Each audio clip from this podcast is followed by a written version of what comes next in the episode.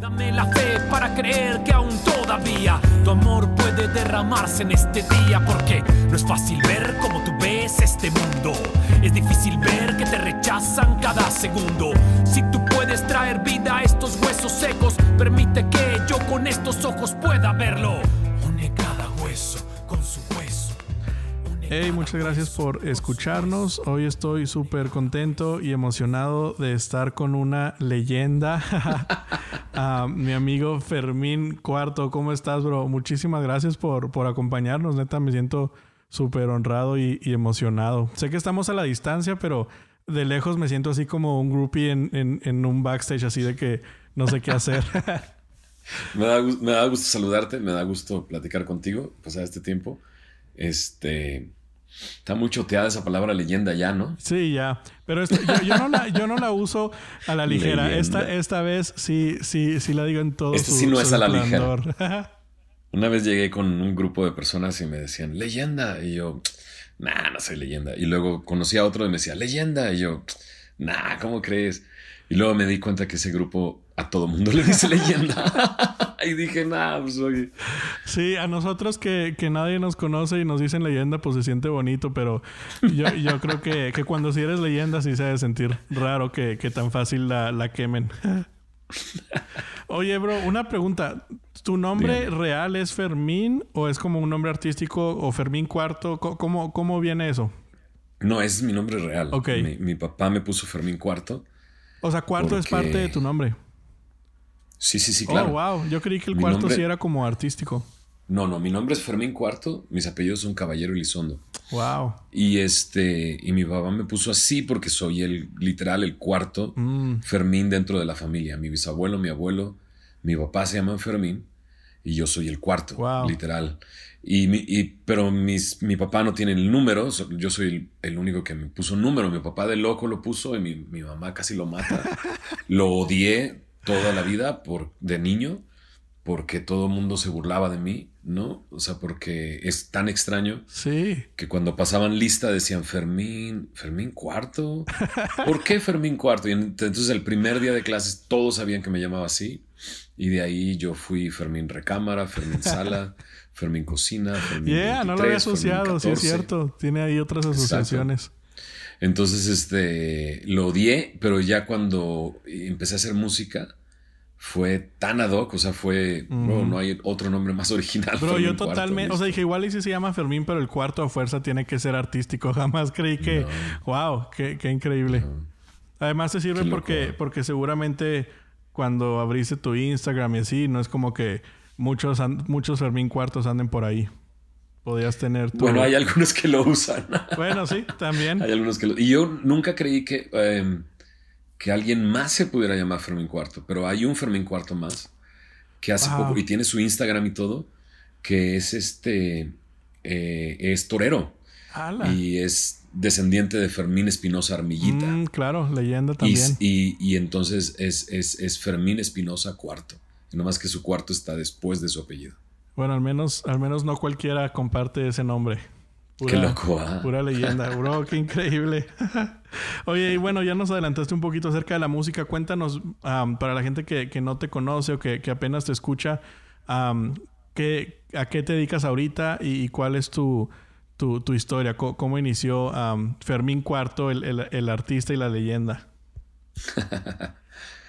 bueno, eh, ¿a qué me dedico ahorita? Ahorita soy pastor en la iglesia que se llama Semilla de Mostaza en la Ciudad de México.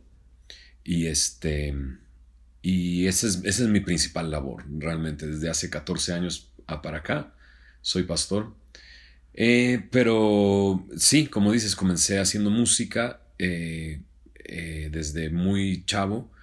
Estudié medicina por ocho semestres, casi estaba a punto de terminar. Wow. Pero fue justo el tiempo en el que se abrió la posibilidad de firmar con una disquera transnacional, con Control Machete, y entonces dejé la medicina y me enfoqué completamente en la música, y este, y pues el resto es historia. Wow, no, oye, ¿qué te dijeron tus papás cuando estabas a punto de ser doctor y le saliste con que, ay, oigan, voy a, voy a rapear? Eh, hace poco mi papá me reclamó porque en, un, en, una, en un testimonio hablé precisamente de eso, ¿no? De que mi papá no me dejó estudiar música y, me dijo, ¿cómo que ya no te dejes estudiar música? Yo estaba listo para que estudiaras Yo así de, no manches. o sea, de chavo me traumé con eso y mi papá ni se acuerda. Pero así fue, o sea, yo quería estudiar música, mi, jefe me dijo, Nel, vas a terminar de maestro de música de primaria. Y yo fue como, pues si eso quiero hacer, ¿cuál es el problema? ¿no? Pero me dicen, no. Y, entonces mi siguiente paso, porque me gustaba mucho escribir, eh, me gustaba mucho leer, fue voy a estudiar filosofía y letras. Y mi papá, Nel, soy de Monterrey, soy del 74 en esa época los papás tenían mucha influencia sobre nosotros. Sí, totalmente. Y, este, y entonces le hice caso, pero me fui a Estados Unidos a estudiar un año.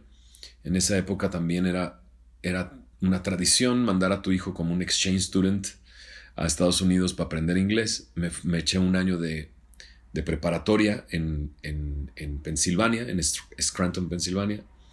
Y, este, y cuando estaba allá, eh, estudié la prepa. En clase de biología me dieron un conejo este, eh, muerto, obviamente, un gato, me dieron una rana, me dieron un pescado, me dieron varias cosas para abrirlas y ver por dentro todo el rollo en un laboratorio de, biología y dije, esto es, o sea, esto es medicina. Pero este, entonces mi papá estaba feliz porque estudiaba medicina. Eh, cuando se abre la oportunidad de hacer música, pues decido eso. Mi papá casi se muere. Este, casi me hace firmar un papel de que si no funcionaba iba a regresar, no, no me quería un vago y eso lo aprecio de mi papá. Porque no quería que yo fuera un vago, ¿no? ¿no? quería que si no funcionaba la música yo ya no regresara. Este, pero aceptó y se tardó seis meses en llegar a que se, comenzara a sonar Control Machete. Seis meses estuve grabando y haciendo cosas de promoción y demás. Digo, no la grabación duró seis meses, sino duró dos semanas, pero, pero todo un proceso largo. En febrero del 97 sale el disco y se convierte en un éxito y mi papá se puso feliz. Wow, qué increíble, bro. Está muy loco, sí. Sí. No, si a mí me regañaban cuando sacaba malas calificaciones, no me imagino si les diría, eh, ya no voy a estudiar esto y voy a hacer lo que siempre me dijeron. Sí, no, que no. No, mi, papá, o sea, eh, lo peor es que, lo peor es que, chale, mis hermanas tuvieron eh, beca mm. prácticamente completa en las universidades, en el TEC de Monterrey y en la Universidad de Monterrey. Y yo no, no saqué beca para, para nada. Entonces mi papá estaba pagando la universidad completa. O sea, conmigo fue con quien gastó para pagar la universidad. Y yo y la dejé. Bro, pues lo bueno fue que te, o sea, lo bueno fue que le diste al blanco. Pues sí, o sea, yo creo que Control salió en un momento de, en un momento, en un momento clave y con un sonido clave y que, que, que, dio en el blanco y pero ni, no, ni nos lo imaginamos, o sea, nos, no, no, no es normal. Control Machete fue un fenómeno, literal. literalmente. No, no es normal. Las bandas sacan un disco, dos discos, al tercer disco empiezan a sonar, empiezan a lograr cosas. Control Machete lo hizo en el primer disco y fue totalmente extraordinario. Increíble, bro. Sí, y y bueno, viene la pregunta, ya, ya lo dijiste y sé que obviamente no vas a hablar así de ti mismo, pero realmente lo que hiciste tú y Control Machete fue algo extraordinario. Realmente fueron, ah, pues vamos a llamarlo así, aunque no era rock, eran los rockstars o las celebridades del momento. Y mi pregunta entonces viene a cómo fue que inició tu vida ah, en, con Cristo en, en la iglesia, porque en ese momento no era no era como ahorita que las celebridades se les hace divertido ir a la iglesia porque las iglesias son cool y tienen buena música y los pastores se visten como en Hollywood, ¿sabes? O sea, en ese momento ir a la iglesia sí era como que, ah, ¿qué hago aquí? Y te voy a decir a qué iglesia fui.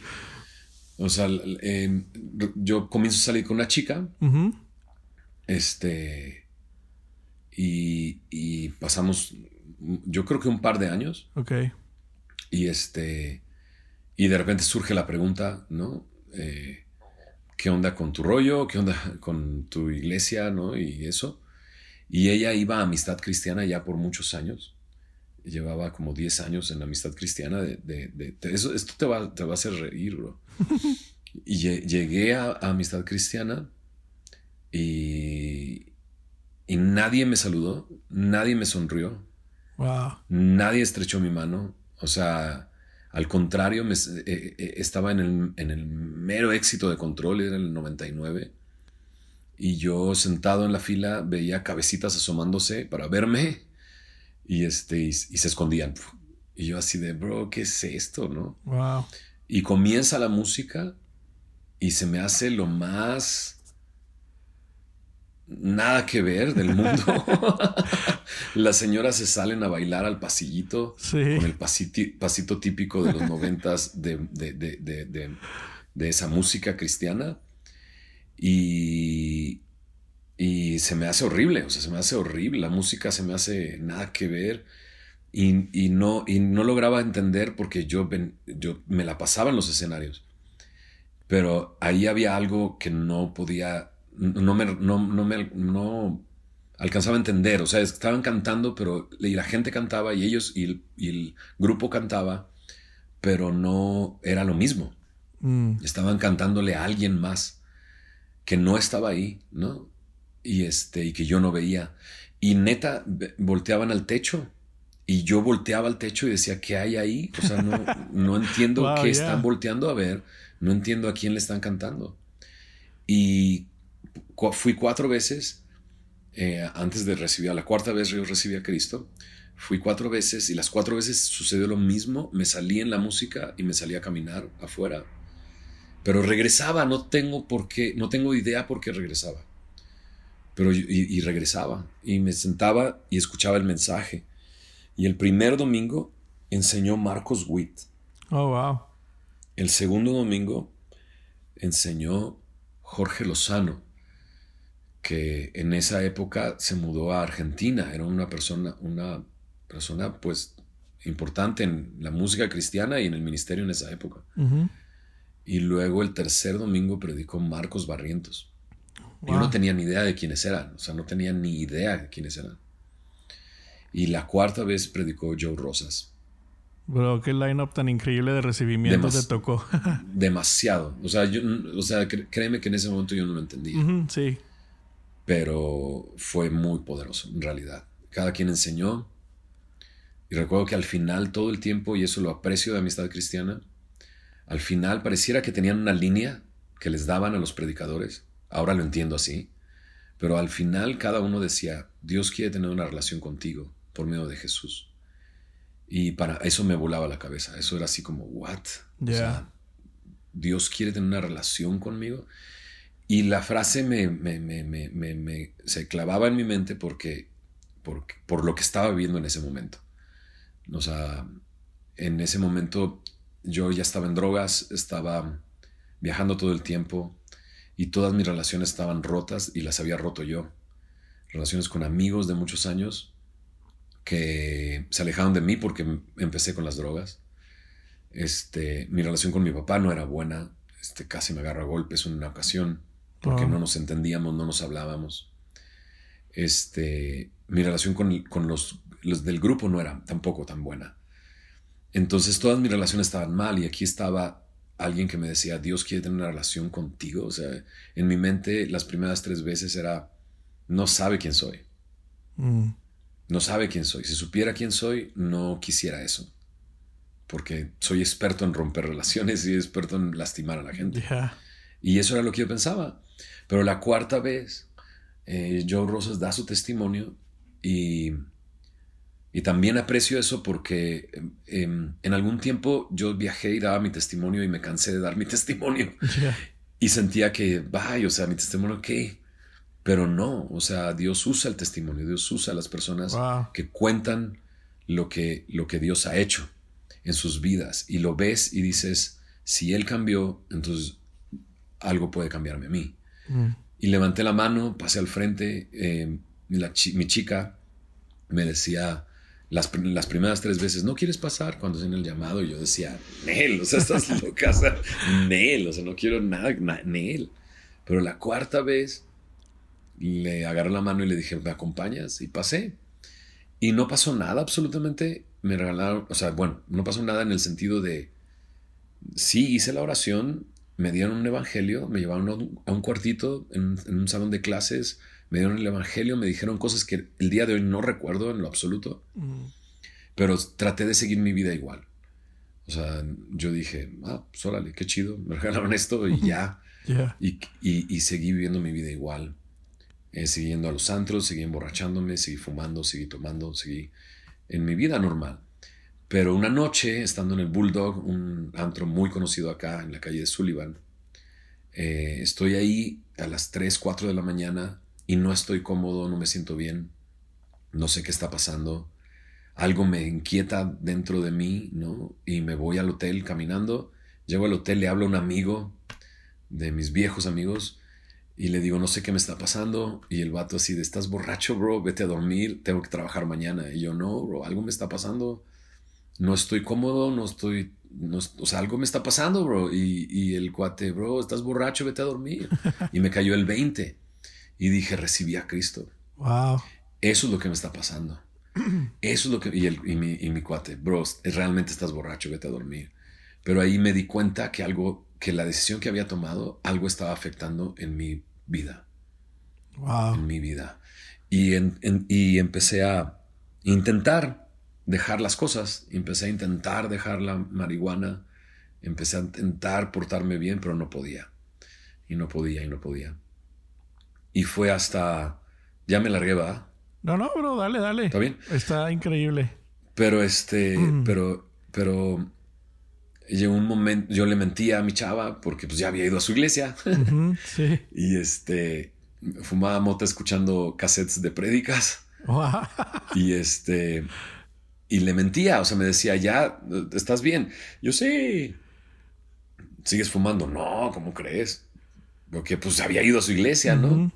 Y le mentía hasta que un día me alcanzó. Ella trabajaba en Telehit, va a entrevistar a todos los grupos en una gira en San José, California.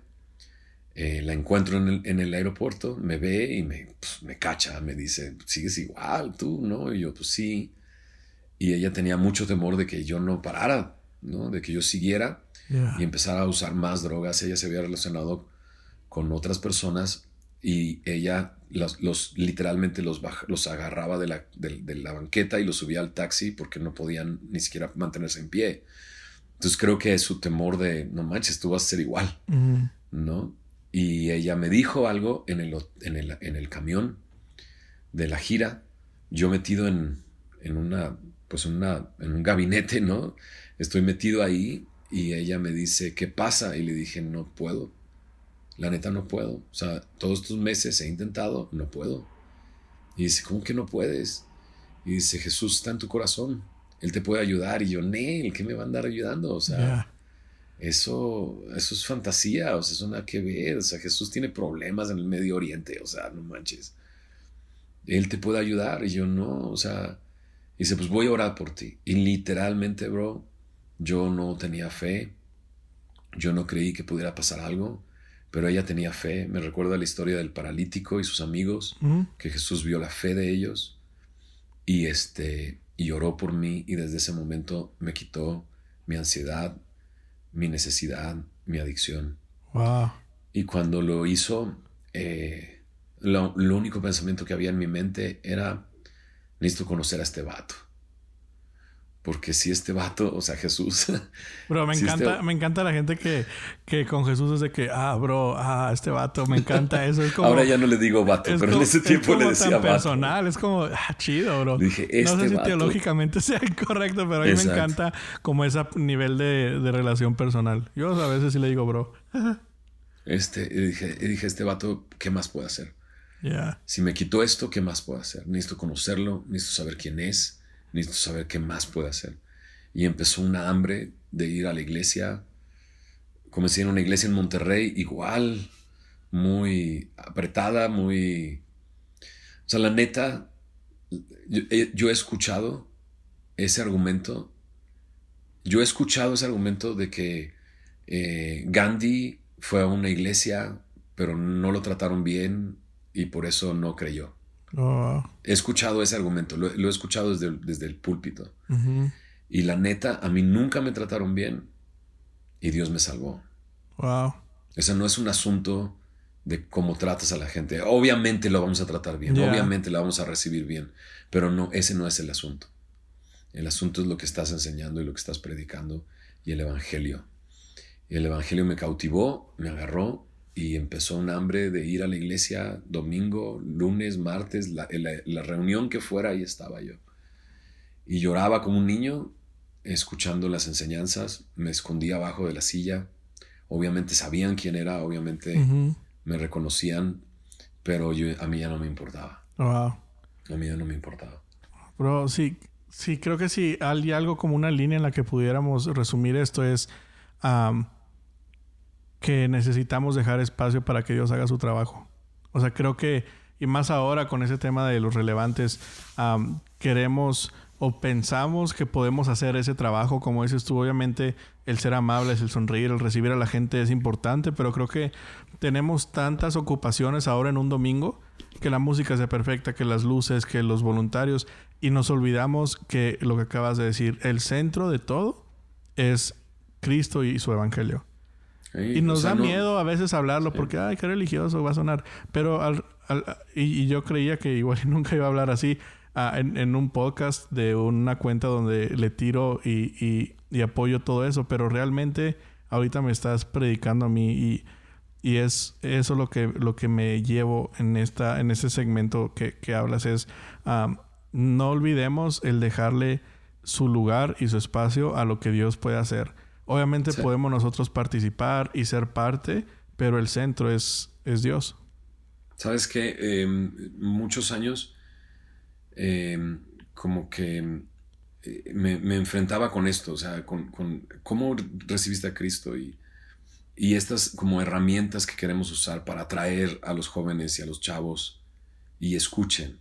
Y en mi mente siempre ha estado, a mí el Evangelio no me llegó con música chida, a mí el Evangelio no me llegó con rap ni siquiera, a mí el Evangelio no me llegó con un ministerio urbano, a mí el Evangelio me llegó de sorpresa en una iglesia en la que no me recibieron ni me saludaron, mm. ¿no? Y, este, y creo que entonces eh, fue el poder del Evangelio lo que me hizo despertar. No, no, no fue ninguna otra cosa. Ah, bro, eso es tan bueno. O sea, yo creo que eso nos habla y creo que eso ha marcado, eh, y creo que eso ha marcado mi, mi, mi, ministerio como pastor y el ministerio de Semilla. Porque eso, no, no, no, o sea, obviamente buscamos hacer buena música, obviamente buscamos tener transiciones dentro de la, de la, de la, este, liturgia, ¿no? Por así decirlo, de la iglesia y demás, pero el énfasis está en el Evangelio. El énfasis está en, mostrar quién es Jesús, ¿no?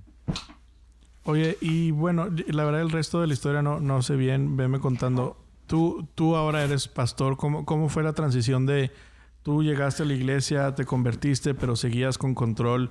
¿Cómo fue ese tiempo en el que empezaste a transicionar a ser pastor? ¿Fue inmediato o fue un tiempo como híbrido en el que hacías la banda y buscabas a pues conectarte más en la iglesia? ¿Cómo fue esa transición al punto en el que llegaste a, ser pastor y a, estar en una iglesia de tiempo completo?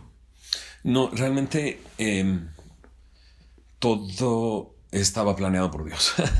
Todo estaba marcado, los tiempos estaban marcados. Yo, yo, em, yo eh, recibo a Cristo por ahí de abril, por ahí de agosto tengo este encuentro, pero uno de los de control este, estaba muy cansado de las giras, muy cansado, agotado, ¿no? Mm. Este, un agotamiento y, y él dijo, ya, no quiero hacer giras. Y y no habíamos hecho gira del disco. Entonces para mí era, bro, ¿cómo que no vamos a hacer giras? O sea, año sabático. Y yo luchaba con eso. Yo me acuerdo que le decía a mi chava, que me había llevado a la iglesia, yo le decía, ¿qué le pasa a este cuate? No manches, hay que hacer giras. y me decía ella, Dios tiene un plan. Y yo así de, Dios tiene un plan, o sea, no manches, hay que hacer gira. Yo, yo presionaba para seguir de gira, pero sin entender que Dios había permitido ese año sabático. Mm. Entonces yo no estaba con control cuando yo comencé a ser discipulado y a aprender de la Biblia.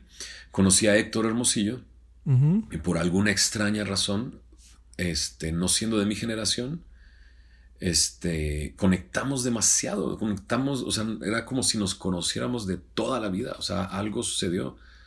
Había una química, ¿no? Muy especial al conocerlo y, y, y, este, y, y fui con él, o sea, le dije, dame clases, y yo iba a vivir en Monterrey, él vivía en Cuernavaca, le dije, dame clases, y me dice, pues no tengo salón de clases, pero tengo café, tengo galletas, tengo, podemos comprar pan del globo y este, y vente a estudiar. Y yo, no manches, yo voy a vivir en Monterrey. Pues múdate. Y, y, estaba tan enamorado del Señor en ese momento que no lo dudé ni un segundo. Fue, fue, va. Y nos paramos de la mesa y fuimos a buscar una casa en Cuernavaca. Al siguiente día la encontramos, mi esposa y yo. Ya estábamos casados.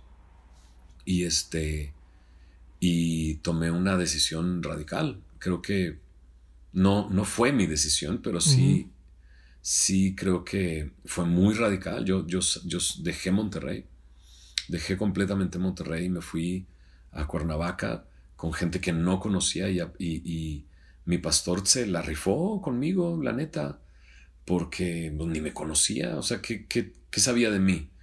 Pues que era un rapero, que era un rockstar, y que, que, que, que, me drogaba meses antes, o sea, eso es lo que sabía de mí, no sabía otra cosa de mí. Pero se la rifó, o sea, me recibió a su casa, eh, conseguimos casa eh, y me recibía todos los días. Yo, y, ahí estábamos, nos lo pasábamos en casa de mi pastor todos los días. Eh, increíble. y, hasta el final del día, o sea, literal, él me decía, me voy a dormir, hay sierras. Y eso marcó mi vida muchísimo, porque conocí a un hombre que era real, que vivía el Evangelio. Era el mm. mismo arriba cuando lo veía predicar que con sus hijos, que con su esposa. Y yo dije, esto se vive, esto es real, esto no es una filosofía, esto no es un chiste, esto es real. Y él lo está viviendo, es real. y mi pastor me empezó a llevar a cárceles, me empezó a llevar a, a plazas públicas a predicar el Evangelio y a estudiar la Biblia. Y este, entonces no, no, nunca pensé ser pastor. Nunca pensé ser pastor. Y, pero estabas de, de, alguna manera siendo entrenado. Otra vez, los tiempos eran perfectos y mi pastor, el primer libro que me enseña de la Biblia es Primera de Timoteo, Segunda de Timoteo y Tito, cartas pastorales. ¿Quién en su mente piensa a un nuevo creyente darle eso? Es una locura. Es una locura. O sea, eh, eh, yo lo pienso el día de hoy como pastor y digo, estudiemos Marcos, estudiemos Juan, estudiemos un evangelio. Lo que necesitas ahorita es conocer a Jesús. Pero no, él me enseñó Primera de Timoteo, Segunda de Timoteo, Tito. Y yo creo que Dios estaba preparándome para algo, ¿no? Wow. Continuó con Primera de Corintios, Segunda de Corintios, pura doctrina. Y este... Y, lo bueno es que te, gustaba leer y estudiar, ¿no? Que entonces seguramente eso también te, ayudó a, entender todo eso más, más fácil, al menos del lado bíblico. Lo hizo, lo hizo muy práctico, mi pastor. Lo hizo muy sencillo y me enseñó a observar la palabra, a interpretar la palabra y a aplicar la palabra. Me dio lecciones muy específicas, muy claras y lo único que teníamos enfrente de nosotros era la Biblia, era lo único. Biblia, colores, una libreta, una pluma. Y eso fue maravilloso, eso, eh, vuelvo a decirlo, eso marcó el, ministerio de Semilla de Mostaza completo. Mm. Porque lo primero que estudiamos fue el Salmo 19. La suficiencia de la palabra. Y eso se quedó tatuado literalmente en mi corazón. No necesitas otra cosa, solo necesitas la palabra de Dios. Entonces, cuando yo me quedé de pastor, yo no había tenido, no tenía ningún seminario, no tenía ningún instituto bíblico, lo único que tenía era la Biblia. Y mi pastor, bien gandaya, bien mala onda, no, o sea, no, no, nunca, nunca me enseñó a hacer un funeral, o sea, nunca me enseñó a hacer una boda, nunca, ¿no? Entonces fui a un funeral y no tenía ni idea de qué se hacía. Y lo único que traía era mi Biblia. Y, pero, pero iba con mi Biblia y, y abría la Biblia y les, da, les daba consuelo y orábamos y era todo lo que hacía porque lo único que tenía era mi Biblia. Y fue maravilloso. Qué increíble. no sé si contesté tu pregunta. No, totalmente, bro. Me estás volando la cabeza. O sea, me... Te lo prometo, me estás predicando. O sea, me estás dando una lección de, de, la verdadera relevancia. me encanta. Y, me gusta porque, bueno, ya abarcamos el, un poco acerca de, ti en tu carrera musical, cómo conoces a, Dios, cómo comienza tu, tu vida ya más uh, cristocéntrica, vamos a llamarle. Y ahorita, bueno, eres, eres pastor, estás en Ciudad de México, pero estás volviendo a hacer giras o en festivales, ¿no? He visto por ahí en Instagram que, de repente publicas acerca de shows o festivales.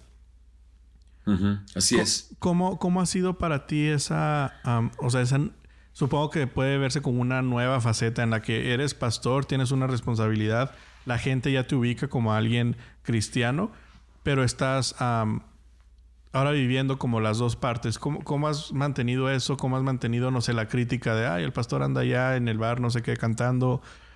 ¿Cómo ha sido para ti en tus convicciones el, ok, estoy haciendo algo que sé que me expone a ciertas cosas? ¿Cómo, cómo has manejado ese, ese tema tanto personalmente y también como con tu, con tu iglesia y tu familia? Ah, bueno, eh, porque es, una vez más, lo veo así, los tiempos son perfectos de Dios. Entonces, em, em, volví a grabar en el 2014, 2013, con un amigo en, California. No tenía ni idea de por qué, solamente yo empecé a ir a California seguido, constantemente, y, este, y cuando iba, eh, veía a mi amigo que, que produjo a Control Machete, un productor. él, es el, el, compositor de la música de Comprendes, el compositor de la música de Sí Señor, o sea, de, los éxitos de Control. Y seguí la amistad con él y siempre que iba desayunaba con él. Y en una ocasión, no sé por qué, se me dio la locura y le dije, oye, si me quedo unos días, armamos unas rolas. Y el cuate va. ¡Ah, qué perro! Y yo, pues órale. Y ahí fue cuando eh, grabé No Podría Estar Mejor. Y grabé eh, Mi Vida Comenzó.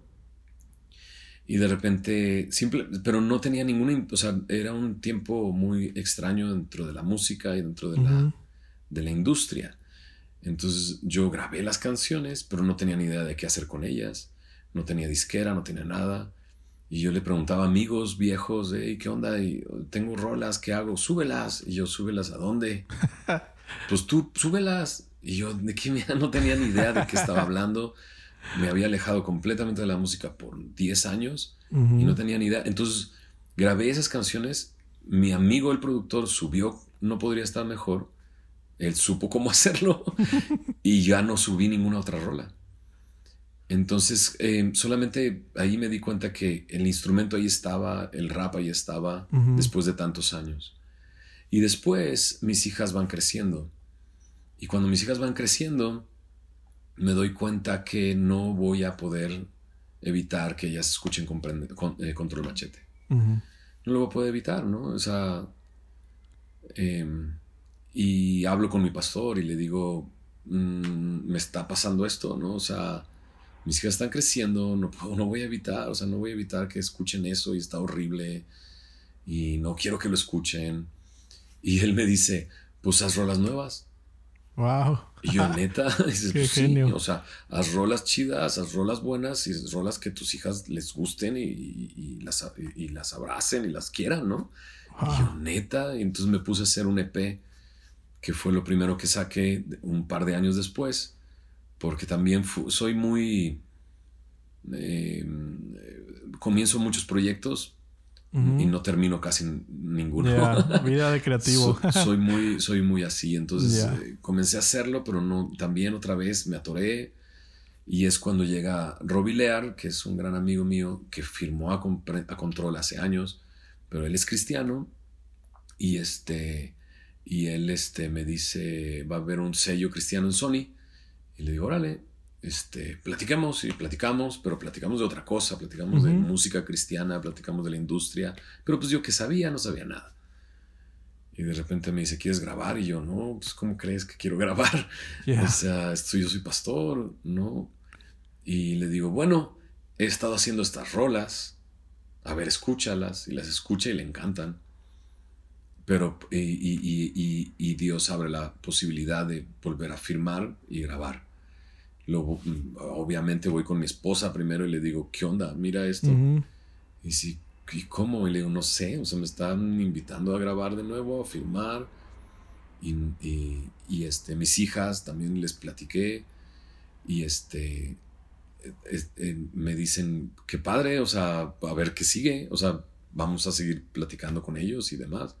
Hablo con mi equipo pastoral este, en Semilla y prácticamente lo vimos como una puerta abierta para predicar el Evangelio, ¿sabes qué? O sea, ¿qué, te ofrecen? Pues ellos pagan la producción, ellos pagan el productor, ellos eh, lo publican, ellos lo promueven, o sea, ¿y qué te piden?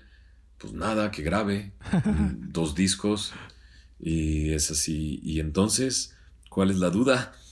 O sea, Dios está abriendo puertas y, o sea, y vas a, ser expuesto a mucha gente que escuche otra vez música tuya, pues ¿por qué no? Y, y así fue, o sea, eh, hablamos con, el equipo pastoral y, es un buen momento, o sea, esto no pudo haberse hecho hace 10 años. Eh, no había un equipo sólido pastoral, ahora ya hay un equipo sólido, hay gente que enseña la palabra en, semilla de mostaza, mucho mejor que yo, si acaso lo hago bien. Este, y, no, y, la gente ama a estos hombres porque enseñan la palabra. Este, y listo, nos embarcamos en esto, ¿no? Nos embarcamos en esto. Eh, y, he vuelto a conectar con gente de muchos años que no había visto. He conocido raperos nuevos este, que no conocía. Eh, estoy ahí, estoy ahí, o sea, estoy ahí y, y he predicado el Evangelio a borrachos, en antros, eh, y, y, eso no lo pude haber hecho desde el púlpito de la iglesia, ¿no? Ya, es tu nueva plataforma. Ajá, eso es lo que, eso es lo que me dieron, ¿no? Una nueva plataforma para ah, predicar el Evangelio. Y, eh, y cómo, cómo, evito, o sea, cómo me cuido, por así decirlo. Viajo siempre o con mi esposa o con una de mis hijas a todos lados. Este, no estoy solo. Eh, el, equipo que, que, viaja conmigo es de la iglesia. Eh, son hermanos y, este, y vamos a predicar. tenemos un buen show, bien armado, lo hemos ensayado, lo tenemos armado. Creemos que tiene un buen flow el show. Incluimos canciones de, de, control porque creemos que nos ayudan a jalar la atención de la gente. Y este, obviamente no digo groserías. Soy un hombre nuevo, no estoy volviendo atrás. Al contrario, estoy usando lo que tenía, lo que tengo para predicar el evangelio y ha sido muy interesante. No ha sido fácil. No existe el éxito de, Control Machete, obviamente, pero ha habido conciertos con miles de personas en festivales, decenas de miles de personas, y ha habido conciertos de 20 personas. Y en cada escenario, no importa, hacemos nuestro trabajo como debe hacerse y anunciamos el Evangelio. Y este... Y ha sido maravilloso. Entonces, sí, hubo un momento de transición donde algunos miembros de la iglesia decían, pero ¿qué está haciendo? Sí. ¿Por qué está regresando a su vida atrás? Y era explicarles, no, tú me conoces y tú sabes lo que, lo que he hecho toda mi vida. Y es predicar el Evangelio. Y vamos ahí a predicar el Evangelio. Y oran por mí.